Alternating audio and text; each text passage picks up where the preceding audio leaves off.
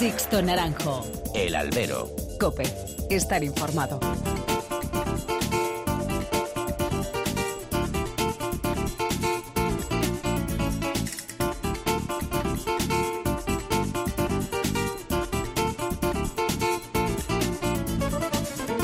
¿Qué tal? Muy buenas tardes y bienvenidos a esta nueva edición del Albero, a la cita con los toros que tenéis todas las semanas aquí en cope.es. Han recibido un cordial saludo de que nos habla de Sixto Naranjo en nombre de todo el equipo que realiza este programa. Ni la lluvia ha podido con la fuerza de la fiesta. La feria de Olivenza ha vuelto a ser punto de peregrinaje de miles de aficionados que un año más acudieron hasta este rincón español con alma portuguesa al reclamo de los festejos taurinos que allí se celebran. Bendita afición que aguantó impertérrita las pésimas condiciones meteorológicas que han azotado a Olivenza durante todo el fin de semana. Sin embargo, y pese a todos los condicionantes, los cinco festejos anunciados han podido celebrarse. Y si hay que mojarse, y no solamente por el agua de lluvia como nos ha pasado allí, yo me mojo por Alejandro Talavante. El torero extremeño ha comenzado la temporada a un gran nivel. Talavante marcó distancia respecto al resto de compañeros que como él abrieron la puerta grande de Olivenza. Su genialidad, unida a un intento de ralentizar su toreo y a la expresión tan particular que posee, hicieron de su faena al quinto Garcigrande del sábado la labor de mayor relevancia de este ciclo. Ese día también rayó a gran nivel Miguel Ángel Pereira, quizá el torero del escalafón con el concepto de mayor sometimiento sobre los toros. El mando es su sello y él sigue fiel a él. Enrique Ponce pues, sigue a lo suyo, incombustible el valenciano. Se inventó una faena al inválido cuarto de Victoriano del Río. Marca de la casa tornó las lanzas en cañas y los pitos en ovaciones estruendosas en el final de faena. Y Juan José Padilla abrió también con triunfo su temporada de despedida de los ruedos. Un jerezano al que vimos en su versión más reposada en algún momento, pero también sin remediar esos guiños tribuneros que tanto llegan al tendido. Y tampoco me puedo olvidar del arrojo del mexicano Luis David Adame. La baja del Juli es verdad que ha marcado la feria, tanto en su composición como en taquilla. Dos toreros tuvieron que dar el paso al frente y doblar sus actuaciones en Olivenza, Antonio Ferrera y Ginés Marín. Ambos abrieron la puerta grande en su primera actuación y en el mano a mano que dirimieron en el fin de feria, solo Ginés pudo tocar pelo. En cuanto a los novilleros, me quedo con Juanito, gran evolución, la de este portugués que apunta a buenas maneras. En lo que Olivenza no cambia es en el trapío del toro, excesivamente terciado para una plaza de segunda categoría.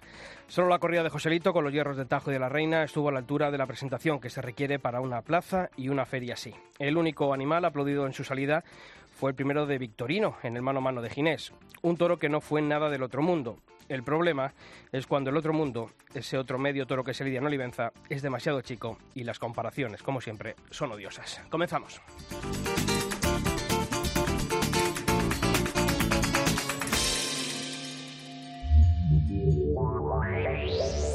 Sixto Naranjo. El albero.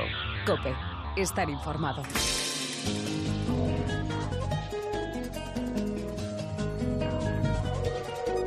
Y como todas las semanas ya tengo que saludar a quien está aquí a mi lado, Pilar Abad. Pilar, ¿qué tal? Muy buenas. ¿Qué tal, Sisto? Buenas. Y Javier Fernández Mar Domingo. Javi, ¿qué tal? ¿Qué tal, Sisto? Muy buenas. Bueno, pues eh, vamos a comenzar, como hacemos también todas las semanas, a conocer en forma de titulares los principales temas que ha dejado esta última semana el mundo de los toros. La Feria de la Magdalena de Castellón ya tiene a sus primeros triunfadores, el novillero Sedano Vázquez y los rejoneadores Rui Fernández, Leonardo Hernández y Lea Vicens abrieron las puertas, la puerta grande este domingo y lunes respectivamente. Aníbal Ruiz reaparecerá por un día en la Feria de Ciudad Real para conmemorar su 20 aniversario de Alternativa. El Festival de Jaén a beneficio de la Asociación Española contra el Cáncer alcanza este año su decimoctava edición y ya tiene cartel definitivo. Las peñas taurinas de Huesca denuncian e impugnan el concurso de adjudicación de su plaza de toros. El programa Víctor Barrio llevó la tauromaquia a más de mil niños durante el pasado año. La plaza de toros de Las Ventas acogerá este viernes el encuentro titulado La leyenda de Victorino Martín, que servirá para recordar varios de los toros que han forjado la leyenda de hierro de Gaga Coronada en la plaza madrileña.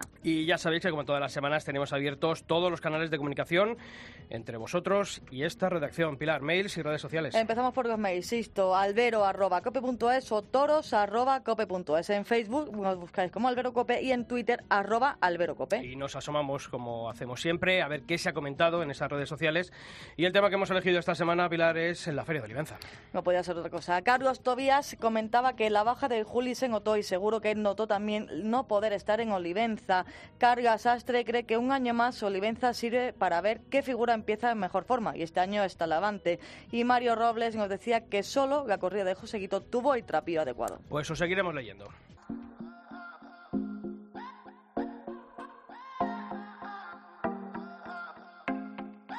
A mí me gusta que me traten como dama,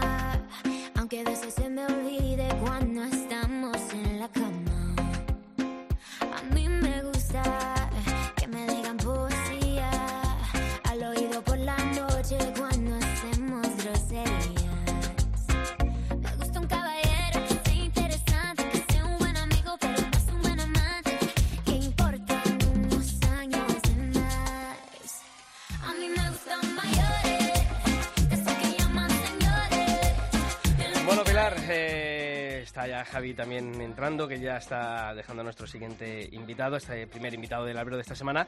Porque nos vamos a ir hasta, bueno, tampoco muy lejos, ¿eh? No, más cerquita, lejos ya estaba, cerquita. estaba Olivenza, pero más cerca, más cerca está Illescas. Eh, yo creo que, hombre, haciendo un juego de palabras fácil, ¿no? Eh, es la Feria del. Milagro, ¿no? Tranquilo, ¿no? Es la Feria del Milagro, pero yo creo que lo que es el milagro es lo que hace eh, Maximino Pérez con las plazas a las que se acerca. Y además, siempre que hemos hablado aquí, no es sorpresa para, para ninguno de nosotros ni para nuestros oyentes. Y, y además, eh, bueno, para la fiesta, ¿no? Que también todos los años se, se, se hable de Maximiliano Pérez y de lo que consigue, ¿no? Eh, tanto los ruedos y como fuera, ¿no? esa labor de empresario que también muchas veces alabamos y, y echamos en falta. Mm, Javi. La Feria del Milagro esta, la de la reaparición de Cristina, la reaparición de Pepe Luis, eh, es que son todas ferias del milagro al final. Yo no sé cuál es más, más milagro de todos, cuál le habrá costado más, ahora, ahora se lo preguntamos, a ver. No, vamos a preguntárselo a Maximino Pérez, ¿qué tal? Muy buenas. Buenas. Oye, eh, ¿cuál es el milagro de este año? Bueno, el milagro es que después de los avatares que hemos visto en, en Olivenza con el agua y, y lo que parece ser que, que espera las plazas que no son cubiertas, pues la verdad es que es un milagro ya que esta feria llevamos aquí 100 litros en una semana, gracias a Dios, porque nos viene fenomenal el agua, no solamente para los pantanos, sino también para el mismo campo que, que la necesitaba. Y por una parte, pues tristeza porque aunque sea cubierta, sí entristece un poquito, pero por otra parte, pues encantado porque está beneficiando a prácticamente toda España, ¿no?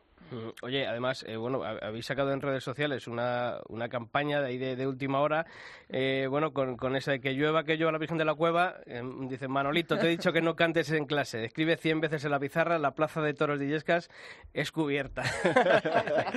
hombre, eh, eso es verdad, ¿no? Eh, hombre, el milagro que está ahí, que es la plaza cubierta, y, y obviamente en estas eh, fechas eh, puede pasar lo que está ocurriendo, ¿no? En estos días, y hombre, es un beneficio. Mucha gente mm, se queja, y, y yo decía el otro día allí en Olivenza, mm, oye, Ojalá ahora yo ojalá estuviese cubierto esto, porque es verdad que, bueno, pues eh, al, al cliente sobre todo hay que ofrecerle unas comodidades, eh, ya que, bueno, pues se le está cobrando una entrada por un espectáculo lo más digno posible y sobre todo, ¿no? Una comodidad que tiene que tener. Sí, sin duda alguna. Eh, aquí en Illescas reunimos todas esas condiciones, gracias a Dios. Tienen muy buen acceso, está muy cercana a la capital de España, eh, plaza de toros cubierta, asientos independientes. Creo que tenemos todas las facilidades para el cliente. Tenemos un edificio que es moderno y además con dos cartelazos. No solamente el de la corrida de toros, sino también el de la corrida de rejón. Eh, Maximino, eh, lo primero, eh, bueno, mm, nos mandabais a, a los medios de comunicación, eh, creo que era el jueves pasado, la confirmación de, del Juli. Eh, no hay marcha atrás, ¿no? Julián López, el No, Juli. ninguna. ninguna. Si. Dios quiere, reaparecerá el, el viernes en Castellón y el sábado le tendremos en, eh, en Illescas, en, en la Feria del Milagro, haciendo su debut en esta plaza, porque el Juli nunca ha toreado en, en esta localidad. ¿no? Entonces, bueno, para nosotros es un orgullo y, y también confirmar la asistencia de Andy Cartagena, que por precaución y por fechas, lógicamente, no estuvo en Castellón ayer, pero sí lo estará el próximo domingo en Illescas, acompañado por la presentación de Diego Ventura de su temporada. Como todos sabemos, ha quedado fuera de todas las ferias importantes Ujú. de principio de temporada, pero en la Feria del Milagro el domingo día 11 le tendremos tanto a Andy Cartagena, que reaparecerá, a Diego Ventura y, y a Lea Vicente, que ayer salía a hombros en, en Castellón. Mm, ¿Quedan entradas, Maximino? Sí, quedan entradas para la corrida, eh, va muy bien la venta, gracias a Dios la gente es consciente de que es cubierta y, y aquí las inclemencias meteorológicas las hemos quitado de los carteles, eso del si el tiempo no lo impide ya no existe. Y, y quedan entradas, la corrida de rejones va muy bien la venta, más floja que, que la corrida de toros, pero va muy bien y la corrida de toros pues prácticamente está vendido el 75, el 80%, que para el tiempo que nos ha hecho en el último mes pues yo estoy más que satisfecho, ¿no? Esperemos que de aquí a la corrida pues si no llegamos a ese ansiado nueve billetes que fue el primero que pusimos el año pasado, no solo en Illesca, sino en la temporada de los 8 o 9 que se pusieron en toda España, pues vamos a estar muy cerquitas. Massimino, no sé si, si estás esta semana por allí. ¿Cómo está el ambiente en, en Illescas? ¿Qué te, qué te dice Pues la gente? bien. Muy bien, la verdad es que están encantados y eh, encargamos hace que casi cuatro meses un proyecto económico a- al afamado economista Diego Sánchez de la Cruz y hizo un detalle pormenorizado. Nos sorprendió muchísimo el día de la presentación de los carteles con ese con ese engranaje que había hecho económico de lo que repercutía la fiesta taurina y la tauromaquia en, en Illescas, no solamente con su Feria de Milagros, sino a lo largo de la temporada. Estamos hablando de que la repercusión económica está por encima del millón y medio de euros. Es como si se tocara todos los años un pellizquito de la lotería de Navidad en esta localidad. Y, y bueno, los más aficionados, por supuesto, porque es cuando han empezado a ver a lo mm, más nutrido de, de, toda la representación taurina y del escalafón en, en, su plaza y los menos porque se dan cuenta de que la hostelería ese día, eh, la restauración y los comerciantes pues están a revienta calderas, ¿no? Eh, creo que tendrían que darse cuatro o cinco ferias como está en todos los municipios para que para que todos eh, tuviéramos un saneamiento económico a todos los niveles. Mm. Hombre, yo creo que el ayuntamiento, los hosteleros, todo el, eh, lo que es que te, te tendría que hacer la ola. Pero también es importante, ¿no? El trabajar a, ese medio largo plazo en una plaza para, para poder empezar a, ver resultados, ¿no? Porque muchas veces en muchos pliegos, en muchas plazas, bueno, pues ese trabajo a corto plazo en el que uno invierte, en el que uno hace su trabajo para un par de años y, y finalmente luego tiene que salir de ella, yo creo que es importante, ¿no? Con los años que, que vas a, que tienes, ¿no? Eh, firmado y sellado con el Ayuntamiento de Illescas. Sí, además tengo que romper una lanza en favor de, de, la administración de Illescas. El ayuntamiento se ha volcado completamente, no solamente a través de ese pliego, sino a través de, de, todos los medios que me está poniendo para, para, elaborar la feria. Y como he dicho en muchos medios y a muchos compañeros, creo que, que Maximino no se presenta en ninguna plaza, muchas veces ni por las condiciones, sino por porque realmente lo que más me interesa es que tenga un contrato largo y en casi ninguna o prácticamente ninguna aparecen esos contratos. Yo exijo más de 10 años. Un proyecto como los que yo elaboro necesita un largo plazo para asentarlo, no solamente con, basta con los destellos de un año, sino que lo que hay que hacer es consolidarlo y por eso no voy a prácticamente ningún concurso. No creo que no creo que sea una idea acertada toda la que están tomando las administraciones y los políticos en cuanto a los pliegos de condiciones y el día que eso cambie, pues seguramente Maxi Toro, que es la empresa que yo regento, acudirá a más concursos. Maximino, este año, bueno, decía antes eh, Javier, ¿no? La, las reapariciones de, de, estos años. Este año ha tocado Pepi Liria, le teníamos aquí en el programa hace unas semanas, eh, nos decía, bueno, oye, digo, ¿esto ha sido fácil, ha sido difícil convencerte? Eh, ¿Ha sido fácil o ha sido, para saber tu versión, ha sido, fue difícil convencer a Pepi Liria? Bueno, yo tuve la suerte de que el año pasado, hace diez meses, eh, en una conversación personal de los dos, pues hablamos de, todas estas cosas sabiendo que él cumplía 25 años de alternativa y a partir de ahí, pues eh, yo le ofrecí, él me dijo que solamente si hacía algo iba a ser en la Plaza de Toros de Murcia a final de temporada, hablando de esta temporada, y ahí se quedó la conversación. Este invierno no, no la retomamos, pero sí volvimos a coincidir y volvimos a hablarlo y me dijo, oye, qué bien se lo pasaron los toreros el año pasado allí, qué bien se lo pasó el público, cómo invistió la corrida de toros Digo, pues plantéatelo porque es una gran oportunidad. No vas a tener que levantarte de la cama en el hotel y mirar a las banderas, decir hace aire, llueve, nieva. No, aquí ese problema no existe. Y, y recapacitó porque no lo tenía pensado y dijo, pues oye, que sí, que me va a apetecer. Luego ya se ha embalado, ¿no? Y ya me ha confesado y dice, pues a lo mejor voy a Pamplona. Entonces ya queda uno sujeto. Las cuatro o cinco que va a torear, que no va a torear más, este no va a dar ninguna vuelta. Ya le conocéis al León de Cejín y el carácter que tiene y más dentro del ruedo. Tiene muchísimos amigos, es una persona entrañable fuera de los ruedos, pero cuando se viste de torero no tiene amigos. ¿eh?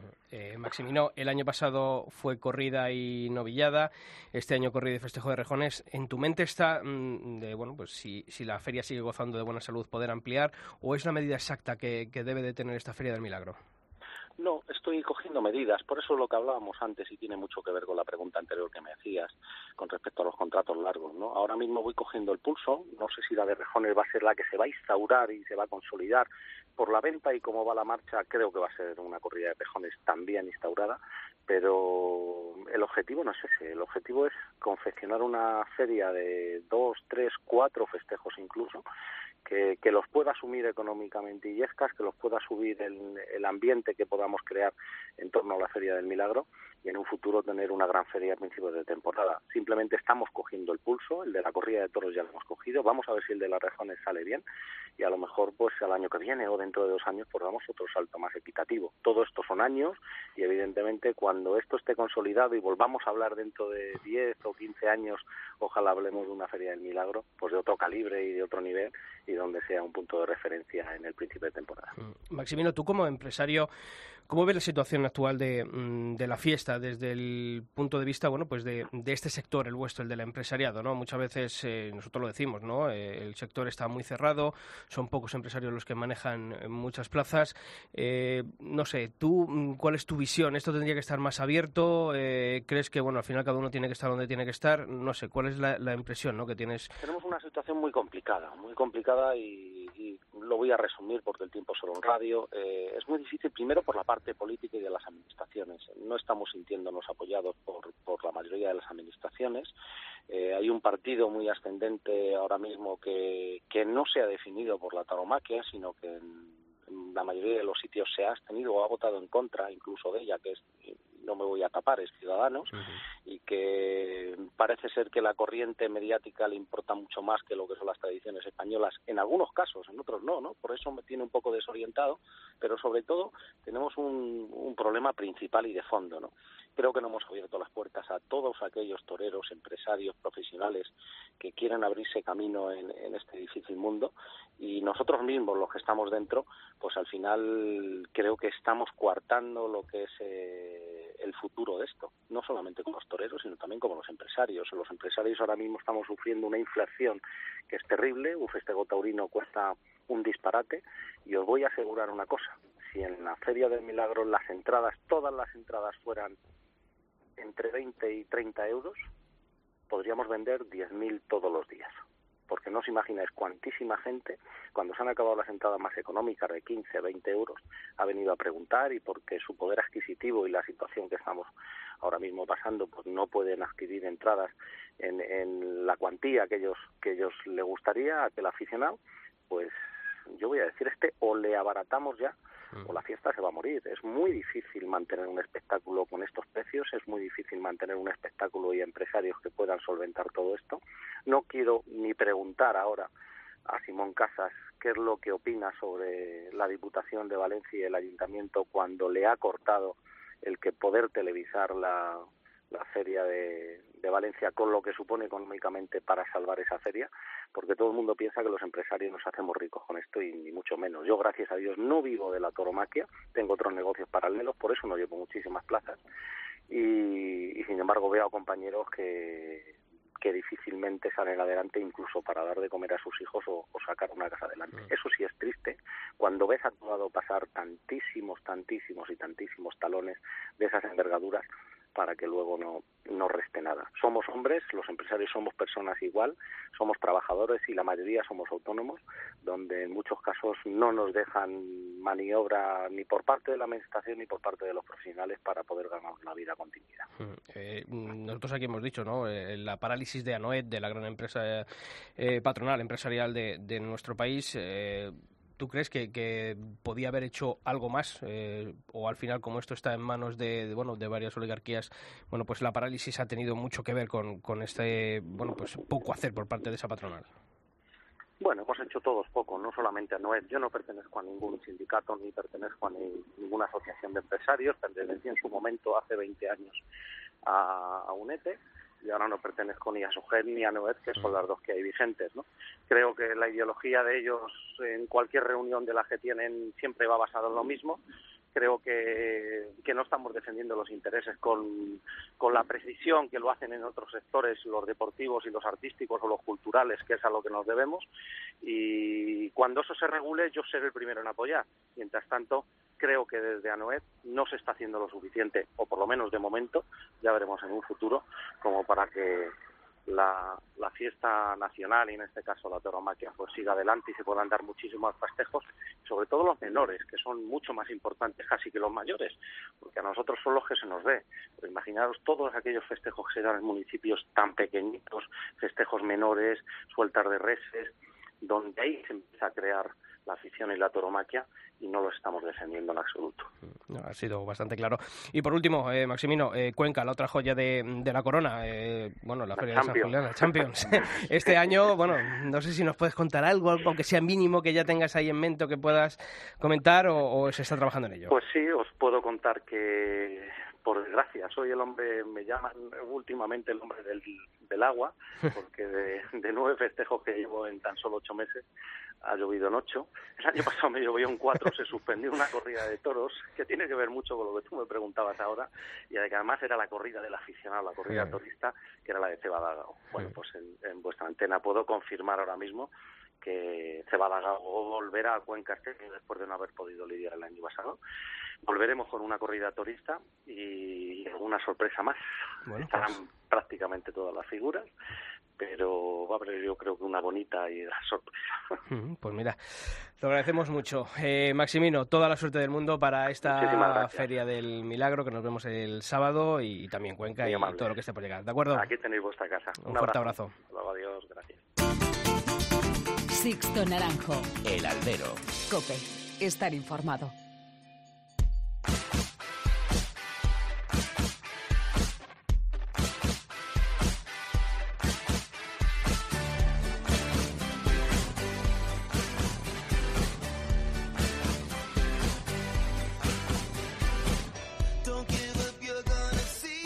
Y ya sabéis que aquí en nuestra web en cope.es no descansamos ningún día de la semana que actualizamos nuestra sección. Os recuerdo la dirección www.cope.es barra toros con todas las noticias que deja la actualidad de este mundo del toro. Y este repaso a esas noticias más importantes de la semana Pilar, vamos a comenzar hablando de una próxima reaparición. La de Aníbal Ruiz, el torero manchego reaparecerá por un día en la Feria de Ciudad Real para celebrar su 20 aniversario de Alternativa. Aníbal se retiró de los ruedos en 2014 encerrándose con siete toros en la de Alcázar de San Juan, su localidad natal en la que cortó un total de 10 orejas.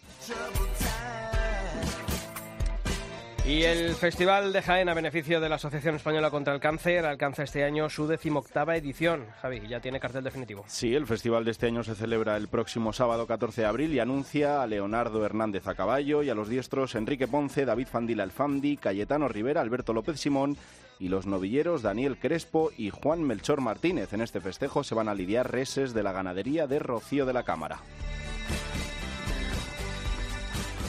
Y lío en Huesca, las peñas taurinas de la capital ostense denuncian e impugnan el concurso de adjudicación de su plaza de toros. Las peñas ostenses denuncian que ha existido falta de transparencia en el proceso y que se hizo caso omiso a sus propuestas. Las entidades de aficionados creen que el pliego elaborado por Ecosistorio incurre en los mismos defectos que el anterior por el que se adjudicó la gestión de la feria de la, a la empresa Albahaca y Plata.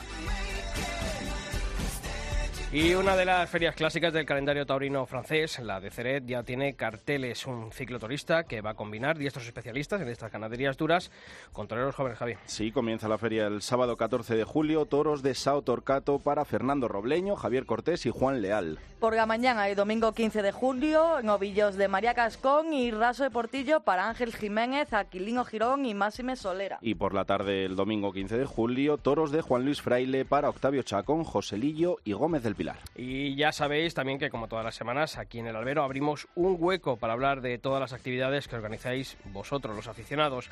Ya sabéis que nos podéis enviar vuestras convocatorias para actos que aquí las vamos a dar a conocer.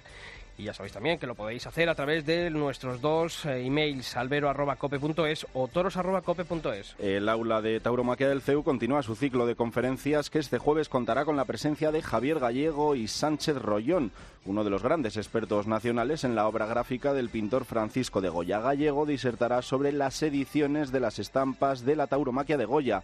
Como siempre, la conferencia comienza a partir de las siete y media, recordamos este jueves, en la Facultad de Derecho de la Universidad San Pablo CEU. Y hasta Sevilla llega la presentación de la obra de aficionado salmantino Vicente Sánchez López sobre encaste Coquilla. Verde y Oro llega a la ciudad hispalense de Gamango del Club Taurino Puerta de Carmona.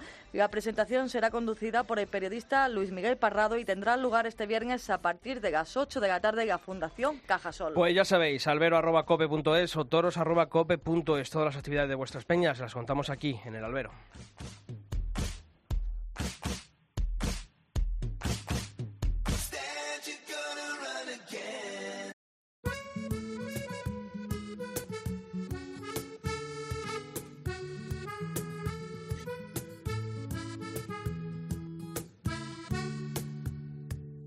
Voy a contar la historia del arrepentido que viviendo en la memoria se perdió el camino.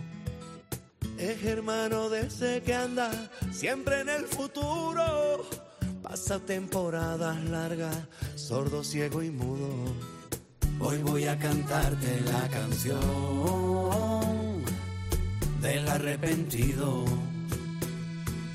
Si saltas vives, pero hay que saltar para adentro y no hay parada de. Bueno, pues seguro que también sabéis que la semana pasada eh, se presentaba en Madrid, en el Hotel Wellington, eh, la Asociación Cultural Taromaquias Integradas con Enrique Martín Arranz a la cabeza, con Joselito, con José Luis Bote como cabezas visibles de, de este proyecto. Bueno, una- un proyecto y una asociación que han levantado, bueno, pues muchas opiniones. eh, las redes sociales lo hemos podido comprobar en estos eh, días. Unas a favor, otras en contra, pero yo les pido a toda la gente que, que lo primero que, que hay que hacer es eh, enterarse y luego conocer eh, el proyecto, lo, lo que allí se contó, lo que allí expusieron, lo que se ha estudiado, lo que se puede aportar al futuro de, de este espectáculo y más de uno a lo mejor se lleva alguna sorpresa en alguno de esos puntos que, que se presentaron. Si hace unas semanas tenemos aquí a, ¿os acordáis, no? A David Sí, Guillén, claro. Sí. ese, ese estudio eh, que realizó a alumnos de las escuelas eh, taurinas y que demostraba, bueno, pues, eh, o desmontaba muchas de esas falacias que se vienen virtiendo. Sobre los chavales que, quieren ser eh, toreros. Y yo creo que otro de los eh, puntos que ahí se expusieron en esa presentación eh, es muy, pero que muy interesante. Y además, Pilar, no es porque nosotros... Nos toque, ¿no? Nos toque, porque nuestro siguiente invitado, bueno, pues le conocemos desde hace año, eh, compartimos con él esa apasionante aventura de, de burladero.com y la verdad es que a mí me alegra muchísimo que, bueno, pues que esté mm, aportando su granito de, de arena, no solamente, y como digo, a esta asociación cultural como es eh, Tauromaquias Integradas, sino algo que puede ser muy provechoso para, para este espectáculo como es la, la Fiesta de los Toros. Fernando Gil Cabrera, ¿qué tal? Bienvenido al albero. ¿Qué tal? Muchas gracias. Eh, bueno, eh, tú eres biólogo, eh, has realizado durante muchos años estudios dedicados al, al toro de Lidia y bueno, pues ahí, sobre todo en esta presentación, ese- esa tesis, ¿no? ¿Por qué enviste el toro de Lidia? Una pregunta que, bueno, pues a los aficionados quizá a lo mejor, bueno, pues pues lo damos por supuesto, ¿no? Que, que el toro embiste, pero que, que tiene, mm, bueno, pues muchas aristas, muchos vertientes y, y sobre todo mucho estudio detrás. Sí, la verdad que sí. Yo es que siempre me preguntaba eso, ¿no? Digo, ¿por qué embiste el toro? ¿Qué, es, qué le hace diferente? Pues si pusiéramos ahí un macho de una vaca lechera, no embistiría. Porque este sí embiste, ¿no? Y sobre todo, a mí me, lo que yo me, hace- me preguntaba era cuando yo veía dos animales, uno que quería saltar la barrera y otro embestir hasta la muerte, yo decía, ¿aquí qué pasa? Pues los aficionados le explicamos, con eso es la bravura, uno es manso y otro es bravo. Bueno, ya, pero ¿eso qué es? Yo como biólogo digo, "Jo, ahí tiene que haber algo, ahí tiene que bioquímicamente hay algo en el organismo de cada uno de esos animales que a uno le hace hacer una cosa y a otro otra. Y eso es lo que hemos estado investigando todo este tiempo. Mm, Porque además es curioso, ¿no? El, el toro de Lidia es un bovino, es un animal rumiante. ¿Y hay algún animal rumiante que tenga esa capacidad mm, de atacar como tiene el toro de Lidia? Mm, Yo no, directamente no. O sea, el, el toro de Lidia eh, tiene esa capacidad ¿no? de, de- de embestir y además mm, es muy curioso y nosotros lo hemos observado. No solo porque hay muchas veces que el- los antitaurinos se, se, digamos, se refugian en decir, no, como está, embiste porque como está encerrado en una plaza de toros, pues embiste. Pues no, en el campo. tópicos por ambos Sí, lados, sí, ¿no? sí, sí. En el campo, nosotros, vamos, hemos comprobado, y vosotros también mil veces, una de las faenas de campo más bonitas que hay, que es el tentadero a campo abierto, observamos cómo el animal acude 30, mm, eh, 40 metros desde a, a un caballo que es más grande que él, que eso ya en la naturaleza es algo que intimida a los animales para... Antes de la pelea siempre intentan amenazar y se hacen grandes, ¿vale? Por eso se eriza el gato, por eso el oso se levanta, ¿vale? Entonces, eso ya, ya en el toro es un algo que ya cambia, ¿no? Algo que es más grande que él y lo ataca a 40 metros. Pero es que encima, cuando llega allí, hay un estímulo doloroso. Él lo supera, lo sacas otra vez a otros 40 metros y en vez de irse, vuelve a contraquerencia. O sea, eso es una cosa es una cosa que tiene explicación en, el milagro que han hecho los ganaderos de Lidia de- durante todos estos años, ¿no? que han hecho un trabajo de selección increíble, seleccionando cada vez los animales mejor adaptados fisiológicamente a los esfuerzos que le requiere la lidia. Entonces eso es muy bonito y es muy interesante ver cómo va cambiando, cómo va evolucionando el toro y cómo con la evolución del toro va evolucionando el toreo, ¿no? Y como yo creo que ahora estamos en un punto en el que estamos ante el toro más bravo, yo lo digo claramente, de la historia y eh, sobre todo el toro mejor adaptado fisiológicamente a la lidia. Además, Fernando, en esa relación, ¿no? que en ese todo este estudio que habéis realizado, eh, habláis de las hormonas, ¿no? Y evidentemente lo equiparamos al hombre, ¿no? Es decir, tenéis esa, esa relación que existe, que existe, vamos a decir ahí entrecomillado, ¿no? Pero es verdad, ¿no? Es decir, tanto la tiene el hombre como en este caso el toro, ¿no? El animal. Y también hay ese, existen esas diferencias. Claro, claro. Nosotros lo que hemos estudiado es, nosotros cuando yo os decía antes, ¿hay algo bioquímico que hace o no investiría otro no? ¿Qué es? Pues dos cosas, básicamente. Es, un, es difícil porque es un cóctel ahí de hormonas, neurotransmisores y tal, pero hay dos pilares básicos que sí que nos podemos agarrar a ellos. Uno es la capacidad de respuesta al estrés que tiene el animal, que es brutal.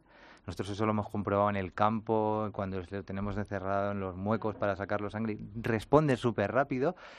Y lo que hacen es eh, pues eh, segregar la adrenalina que todos conocemos, la noradrenalina y sobre todo el cortisol, que son hormonas que lo que hacen al cuerpo es prepararle en esa situación de estrés para luchar o huir. ¿vale? Esas hormonas lo que hacen es eh, movilizar el cortisol, por ejemplo, lo que hace es acude a los sitios donde hay depósitos de glucosa, los rescata, los saca y los pone en la sangre, los, los pone en juego en la sangre para que tengamos gasolina, ¿vale? Y eso en las situaciones de estrés nosotros necesitamos gasolina para luchar o huir, ¿no? Y entonces eso es lo que, lo que hace el cortisol, por ejemplo. También es muy importante las endorfinas, que es lo que hablábamos antes. Las endorfinas están ahí, las ha inventado la naturaleza, que es increíble la naturaleza cuando te pones a pensar. Las ha inventado para modular el dolor. Lo que hacen es, en una situación de estrés, como puede tener el toro de Lidia o nosotros en un accidente de tráfico, lo que hacen es bloquear los receptores de dolor que tenemos por el cuerpo. ¿Para qué? Porque si yo me he roto un brazo en un accidente de tráfico mm, y tengo que salir corriendo el coche porque va a explotar, no me voy a estar preocupando de que me duele el brazo. ¿sabes? Lo que tengo que salir es corriendo de ahí urgentemente porque va a explotar el coche.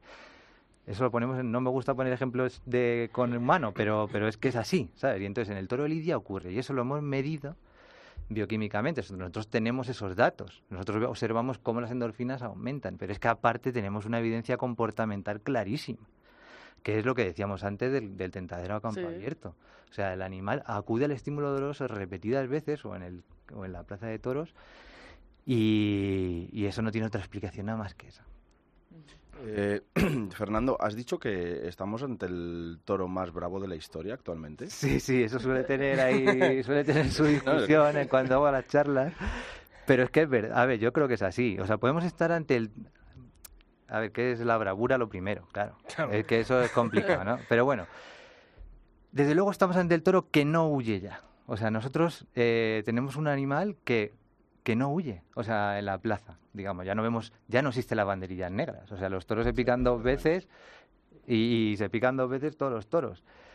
Eh, O una en las plazas de segunda y tercera no, pero bueno, se pican los toros y acuden y el toro no suele ver. Lo que entonces, tenemos un toro que no huye, ¿vale? Ahora decimos, es el toro más, para mí por eso ya es el toro que, que a ver, más bravo, ¿no? Como que, que no se quiere ir, ¿no? No es como antiguamente que siempre... Más seleccionado. más, más, adaptado. Lo que sí que pasa que es verdad que podemos estar ante el toro más noble de la historia, mm. más más sosito, más soso, más que se para a lo mejor, pero por eso me discutes, ¿no? Lo de que estamos No, no, no, no, no, lo discuto. No, lo discuto, no, no, no, pero... Es que, es que sorprende. vamos, si eso lo pones en Twitter y se te echan Sí, sí, sí, ya, ya, ya lo sabes. ya lo sé, pero, pero es que yo pienso que es así. O sea, estamos ante el toro, desde luego, más adaptado a la lidia de la historia, fisiológicamente, ¿vale? Y, no solo fisiológicamente, sino en el tema alimenticio, cómo se está cuidando la sanidad, el manejo, todos esos factores que nosotros llamamos factores ambientales que tienen casi más peso que la propia selección muchas veces, eso está súper cuidado y ahora tenemos un animal que está perfectamente preparado. Luego se para o es más oso de la cuenta o tal, pero, pero el toro siempre quiere atacar, no, no, no, no huye ya, no, no, no, no se defiende de esa pelea normalmente, normalmente, claro, siempre. Otro concepto, y lo has eh, comentado hace un momentito, es el, del sufrimiento, ¿no? Pero muchas veces, claro, hablamos de sufrimiento, eh, comparándolo con, con, el sufrimiento o el dolor ¿no? que sufre un ser humano, que yo creo que en un animal es, es totalmente distinto y tú como biólogo lo, lo, tienes que saber. Pero bueno, vamos a aceptar pulpo, como se suele decir, ¿no? Eh, ¿El toro sufre? O sea, esa pregunta mm, que es un mantra, ¿no? Que... Sí, sí, a mí no me gusta nada, te lo digo. No, no, yo por, eso, por eso quiero que lo, que lo expliques. Sí, sí, a mí no me gusta nada eso, porque eso en su momento hizo como ese titular, el toro no mm. sufre, fue como que hizo, a mí, para mí no me gustó nada y yo creo que hizo daño, ¿no? A esto, ¿no? Porque al final estás comparando y no, no, no hay que comparar, o sea, lo que tenemos que, que ver es nosotros hemos estudiado cómo se comportan esas hormonas y las reacciones comportamentales que tiene el animal. Y eso nos da una evidencia bien clara, que las endorfinas existen y están para lo que están, que es para modular el dolor. Y luego tenemos esas las, las acciones comportamentales que observamos en el toro. Y en el toro hay veces que observamos, pues lo que digo, que acude al, estímulo doloroso, que no, nosotros no observamos muchas veces eh, que el toro, digamos, sienta dolor, ¿sabes lo que te digo? O acciones o estímulos que le, que le produzcan dolor, ¿no? Porque él es capaz de, digamos, de superarlo, que esa es la clave. ¿Vale? O sea, que él es capaz, y es lo que le hace, es la bravura. La bravura es esa capacidad de superar, ¿vale? Es, eh, el dolor, el estrés, el, la fatiga, ¿vale? Entonces no me gusta hablar de eso, del sufrimiento, no sé qué, tal y cual, porque no, no me gusta. Sí que, sí que puedo hablar de que está perfectamente adaptado fisiológicamente y que, y que es capaz de superar todo eso, ¿no? todo el estrés y el dolor que, que, que durante la lidia va ocurriendo. Hablabas antes, Fernando, eh, que también es importante conocer eh, la alimentación, o el manejo, es decir, todos esos factores que, que están rodeando ¿no? al toro. Es decir, eh, habéis observado diferencias porque habéis hecho un estudio con, con ovillos y con... ¿no? Claro, eh, ¿Habéis encontrado diferencias entre distintas ganaderías, por así por saber, ¿no? Que cambia la alimentación, cambia el entorno medioambiental, cambia evidentemente el manejo, ¿no? Hay que escorra más, que menos, en fin. ¿Se han notado también diferencias? Todo eso es clave, eso es, eso es muy importante conocerlo. Nosotros lo que hacemos es, eh, con las ganaderías que estudiamos, vamos y hacemos un análisis previo de los animales, como si tú vas al médico y te haces un análisis y a ver qué tiene este toro y observamos las posibles enfermedades que tenga o si está preparado o no metabólicamente para la lidia. Si no lo está, lo corregimos y se nota muchísimo. Pero es que luego hay una segunda parte, que es nosotros cuando acaba la corrida vamos al desolladero y en el desolladero observamos eh, cómo está el animal, cómo está ese hígado, cómo está ese riñón, cómo están los pulmones, hacemos otra vez análisis de sangre, todo eso es clave. ¿Por qué? Porque, a ver, nosotros eh, un toro se para y decimos que está descastado. Ya bueno. Bueno, es que a lo mejor tiene el hígado lleno de fasciolas hepáticas vivas, como hemos visto nosotros. Entonces no sé si está descastado, lo que pasa es que tiene el hígado hecho una pena. El, famoso pienso de los toros de Fuente por ejemplo, ¿no? Es que eso vamos a ver, o sea, pero espérate, que lo más gracioso, no voy a decir nombre, pero todavía ese animal, ese, vamos al ganadero, eh, observamos y joder, la corrida buenísima ¿vale? de, las mejores que salía en Madrid de los últimos años. Y ese toro falló. Y vamos al ganadero. No, joder, pues mira qué rabia, porque es que justo tenía la fasciola, el hígado lleno de fasciola, tal, no sé qué, el cercado ese, hay que evitarlo porque tiene agua, tal. Ah, sí, sí. Dice, a mí me da igual, si, si hubiera sido bravo hubiera superado eso. Pero joder, que no, ¿sabes? que no. O sea, que le estás, dando, claro, el motivo y más claro, porque o sea, en eso sí que es dos y dos son cuatro, ¿no? Porque claro. O sea, que no, si, aunque hubiera sido el más bravo del mundo, no puede ser, ¿sabes? Con un hígado así es imposible investir. Y eso muchas veces cuando nosotros vemos que un toro se para o es que pues eso no está preparado, no tiene no es capaz de obtener los recursos energéticos en ese momento porque nos ha agotado. perdona que te hacéis estudios antes y después, eso no se ve antes, no se no se puede detectar antes, Fernando. Sí, sí, sí, hay veces que sí, lo único que ahí a lo mejor no, no, detectamos todos los toros o no mm, sabes, o pasa tiempo, por ejemplo, desde que analizamos el toro hasta que, hasta que luego se lidia, es que eso es que es una muy difícil. O sea, es que que un toro es un milagro, así lo digo. O sea, es muy, muy, muy difícil, ¿no? Porque pasan mil avatares, ¿sabes? En mm. el toro de Lidia. O sea, que es que que lleguen a investir es, ya os digo, un milagro, ¿no? O sea, mm, es que te, iba a preguntar, me dices ahora que es un milagro, pero, o sea, a base de, de hacer análisis, de al final hacer selección natural, etcétera, etcétera, eh, ¿Se puede llegar, no ahora, se puede llegar dentro de X años a base de estas técnicas a asegurar en un porcentaje alto esta corrida de toro van, van Van vestir. Eh, Uf, mm, eso sería. No, no, no, pero ojo, eh, que estamos. O sea, no te voy a decir que, Que no, que no en no va mal orientado No, no Javier, va ¿no? mal. Lo único que. No, es verdad, eh, nosotros estamos en ello, ¿sabes? Y tenemos, y tenemos porcentajes altos. Lo único que siempre eh, hay muchísimo factor ambiental que es que influye, es que eso es clave. La selección es clave, eso, eso es fundamental y por eso estamos aquí. ¿Sabes? O sea, por eso el toro está donde está. Esa- eso es clave, la selección de los ganaderos. Pero esos factores ambientales hay que cuidarlos. Y, y cuantos más controlado tú tengas eso, más controlada tienes tú la ganadería. ¿Sabes? O sea, que cuanto más control tienes de, de todo eso, de la sanidad, de que los toros estén sanos, de, de, de la alimentación clave, del manejo, de cosas luego también muy importantes del mismo transporte, de la estancia en los corrales. Nosotros abogamos, o sea, ya aprovecho y meto la cuña de, de, integradas, pero es que, por ejemplo, el batán o los corrales del gas o lo que hacen en, Francia, eso, eso son cosas, eso es clave para el rendimiento del, toro día luego, porque eso el toro, digamos que le apacigua el estrés, eh, es capaz de recuperarse en, en esos ocho días que esté en, en los corrales. Es que tú imagínate un toro que viene de Cádiz a Bilbao, que eso cuántas horas son, no sé, en camión. Y en 20, camión, claro, si, en coche ya son... Por eso, 20 horas, llega allí, se lo sueltan y tres días el toro allí, de pronto todo nuevo, un estrés, el toro se gasta, digamos, todas sus reservas que traía, las gasta en los corrales. En tres días mm, ha gastado la- las, las reservas energéticas que tenía, ¿no? De- de- del propio estrés. Entonces, para nosotros eso es clave, por ejemplo, recuperar espacios como la venta del batán, no solo por la promoción de la, de la fiesta que supone, ¿no? Mm. Sino por, por eso, por el mismo animal, ¿no? Mm.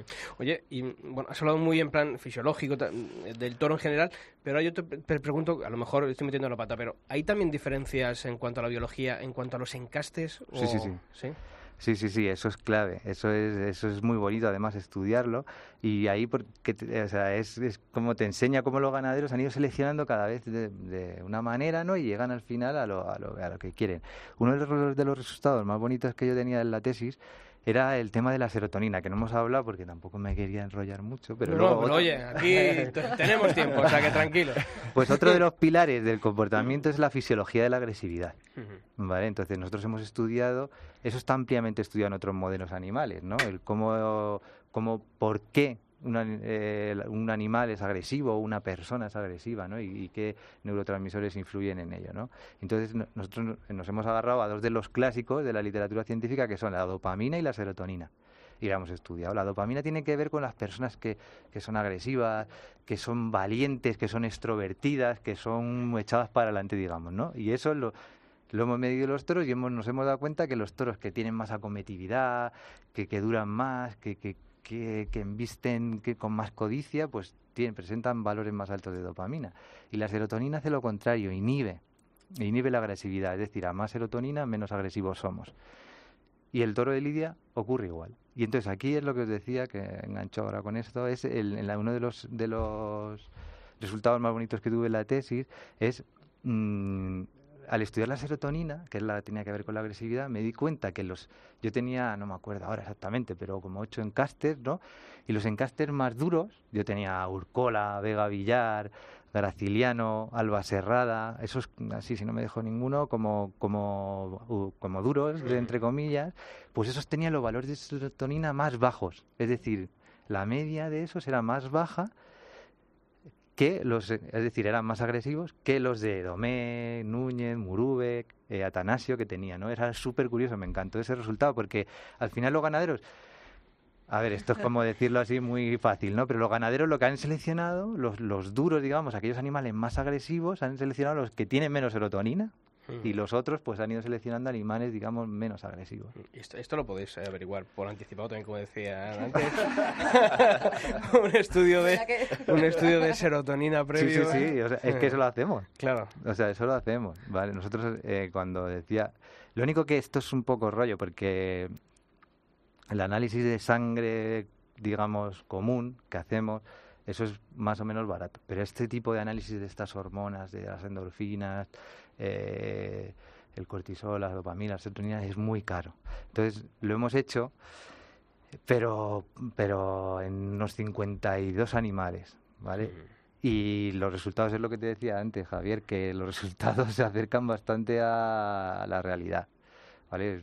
Porque nosotros sí que al medir hemos medido dopamina antes en el campo y no, y, nosotros nos ha dado, o sea, nos teníamos una, una serie de escalas, unas estadísticas y tal, y nos daba esos valores de dopamina altos, nos decían que ese toro debería embestir eh, y acometer. Y luego, pues en la plaza veíamos que sí, Era así, ¿sabes?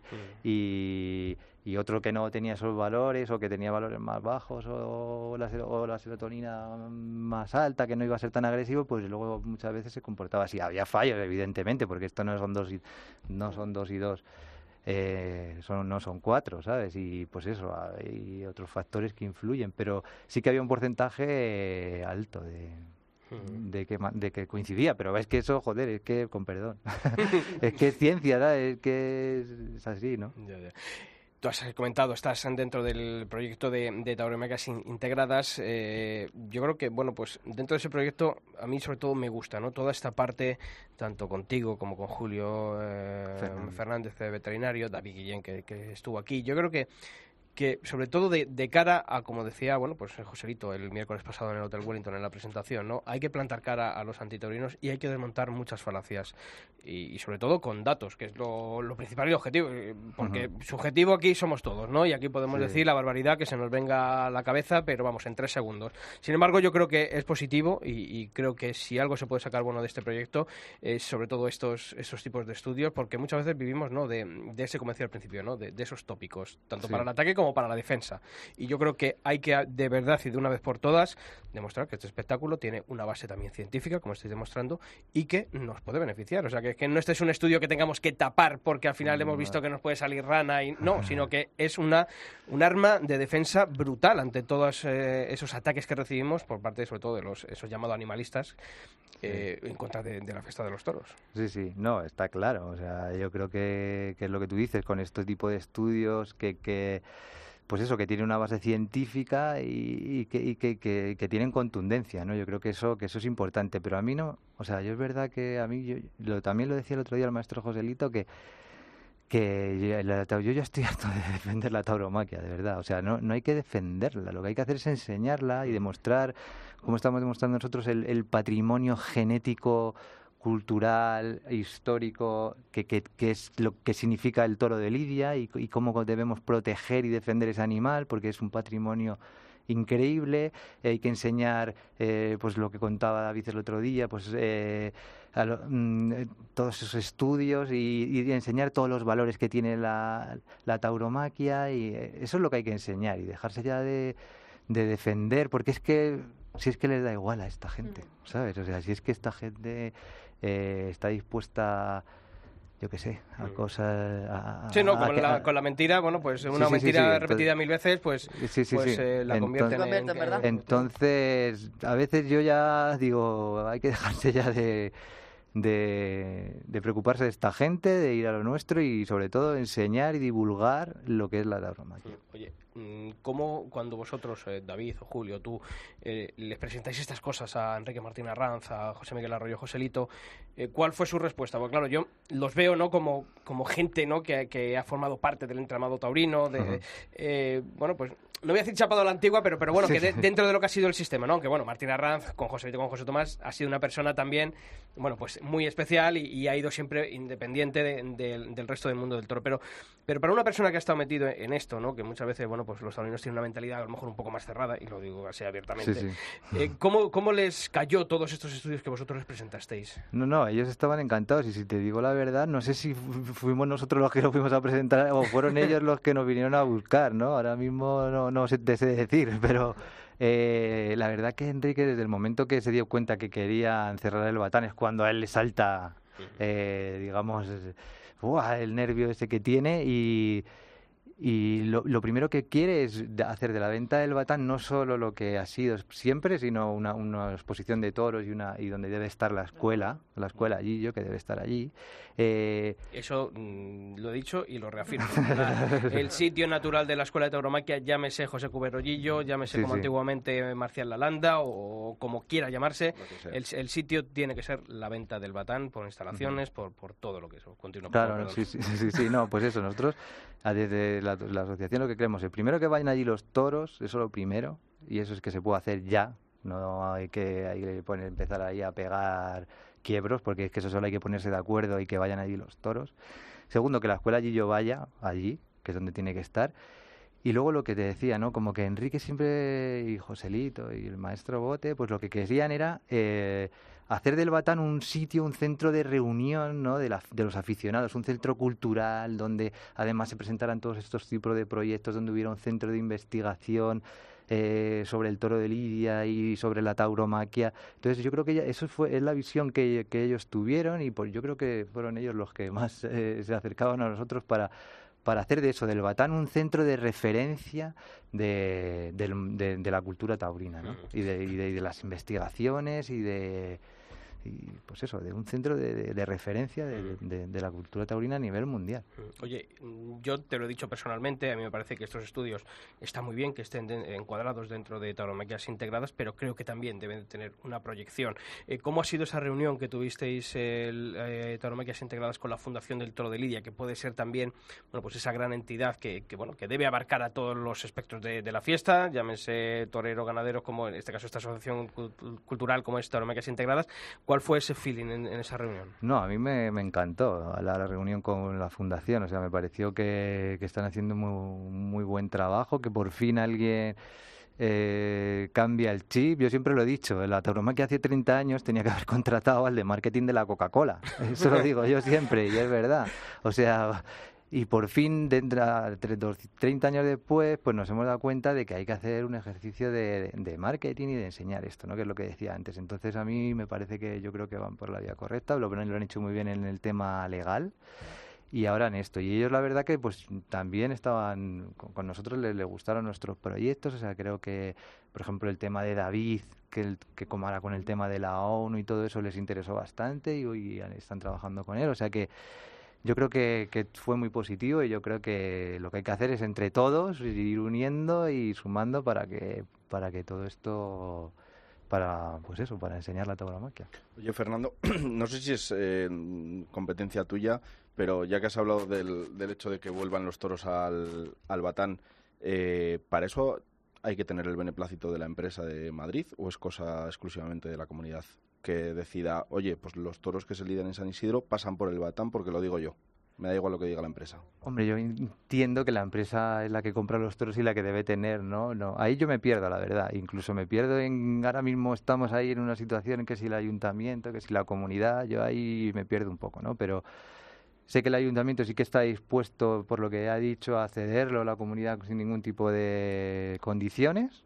Entonces, pues ahora es verdad que la pelota está en el tejado de la comunidad y a ver cómo, cómo acaba todo esto, ¿no? Pero yo creo que la empresa sí tiene la, la, digamos, yo creo la última palabra, pero es lo que digo, ahí, joder, ahora tenemos que estar todos a una, no podemos empezar ahí a regatear, ¿sabes?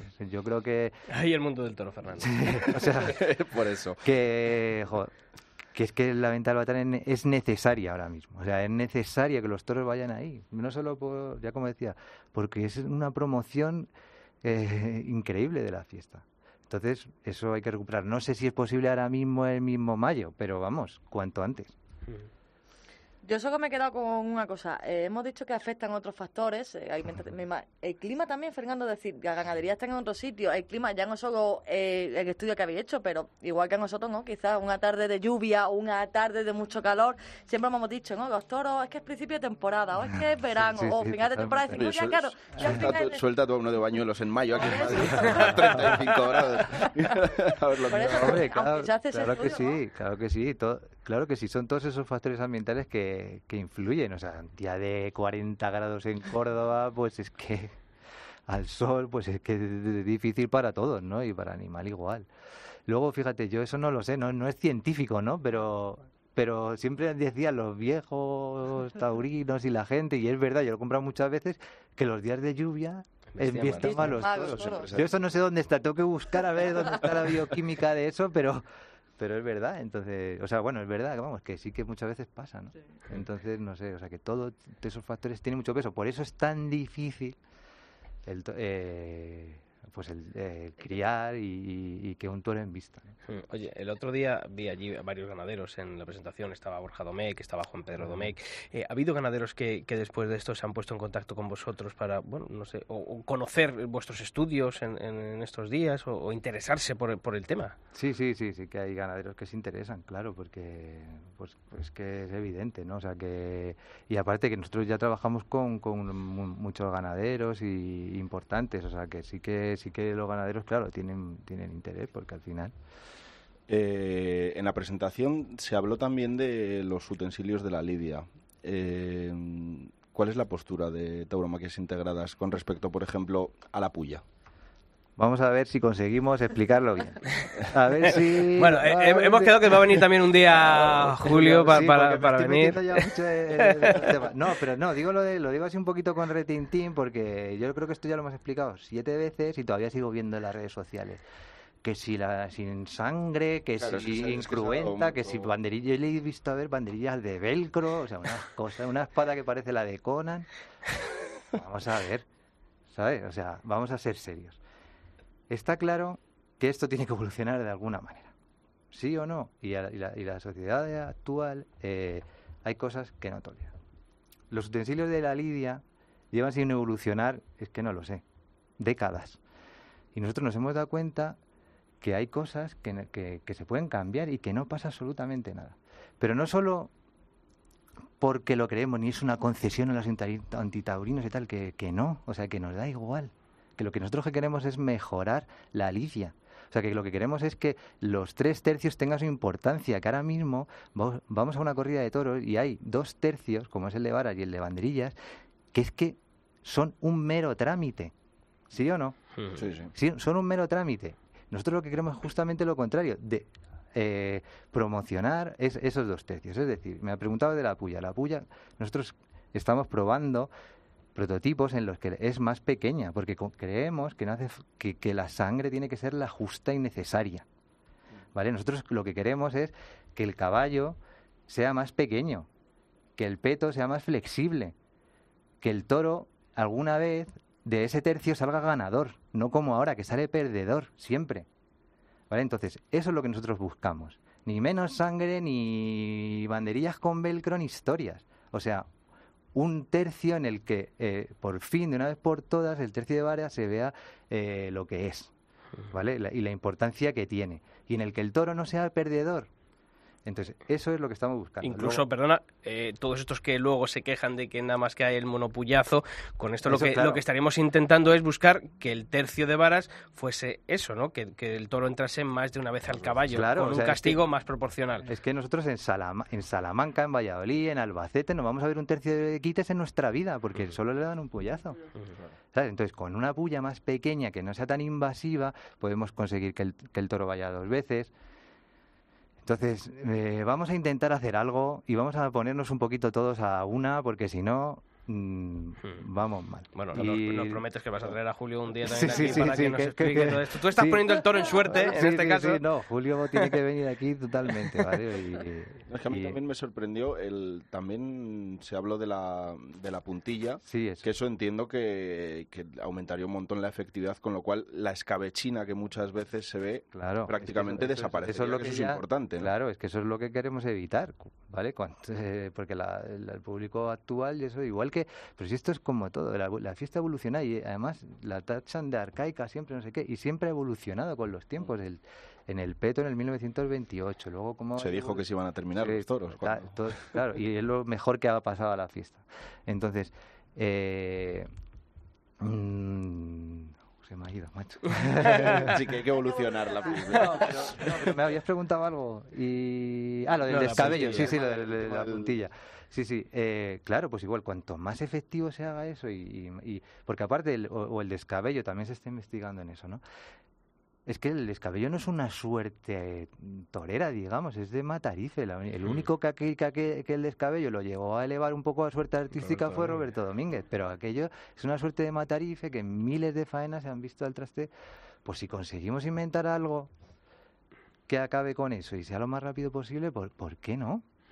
A más de uno le vais a Siempre- hacer un favor. siempre, siempre guardando la esencia. Eh, los, todos los utensilios que se están probando y siempre tienen la apariencia de del, del, que, del que se utiliza ahora, ¿vale? Pero con, con tecnología. Pero que para eso está, vamos a aprovecharnos de la tecnología. Bueno, Fernando, cuando vino David me dijiste, esto del informe de la ONU ha sido porque los de la ONU han escuchado al albero y han, han contrarrestado con este informe. Ahora, ¿quién, ¿quién va a sacar un informe después de escucharte a ti? bueno, eso ya, como lo mío ya se había hablado antes, ya también, ya, ya se habían despachado a gusto antes, pero bueno. Oye, muchísimas gracias por haber estado esta semana aquí, por haber explicado tan bien. Yo creo que además lo hemos entendido todos. Yo creo que nuestros oyentes también habrán podido tener una idea clara de lo que habéis explicado. Eh, en esa presentación de tauromaquias integradas, esa parte a ti que te corresponde en cuanto a la biología del, toro de Lidia, que esto no solamente son cuatro tópicos que hemos ido arrastrando durante años, sino que esto tiene además un estudio científico, esa tesis tuya de por qué viste el toro de Lidia detrás, que, que, esto sea para bien, para el bien de, de la fiesta de los toros y que, que, tenga futuro, ¿no? Porque yo creo que, que depende de muchas de estas cosas eh, la supervivencia de, de, este espectáculo, no solamente que la gente vaya, siga yendo a, a, los toros, sino que también, bueno, pues podamos seguir emocionándolos con un, con un toro bravo de, de verdad, como dices tú, el toro más bravo de, de, la historia. Así que muchas gracias por haber estado aquí y ya te digo, nos tienes que tener todavía a... Sí, sí, cuando queráis, cuando queráis. Muchas gracias. Muchas gracias. Muchas gracias. Bueno chicos, pues nada, después de, de esta clase magistral sí. gratuita que nos ha dado Fernando, ¿verdad? Sí, sí. Bueno, pues nada, que esta semana está ya Castellón eh, y Yescas este fin de semana y esa cita en las ventas con la leyenda de Victorino Martín. Yo creo que la gente debería pasarse y sobre todo, ¿no? La presentación de carteles de, presentación de de este carteles, San Isidro, que azul. sí, decía Javier C. mañana, dice, dice he quedado, quedado a cenar con el rey. Digo, Ya, "Joder, ya. qué, qué tío. Digo, bueno, Pilar hasta la semana que viene. La semana que viene, sí. Javier Fernández Mar Domingo, también la tía. Hasta la semana que viene. Y a todos vosotros ya sabéis que la información taurina continúa todos los días de la semana en nuestra web, en cope.es barra toros. Y nosotros aquí en el albero volvemos el próximo martes. ¡Feliz semana!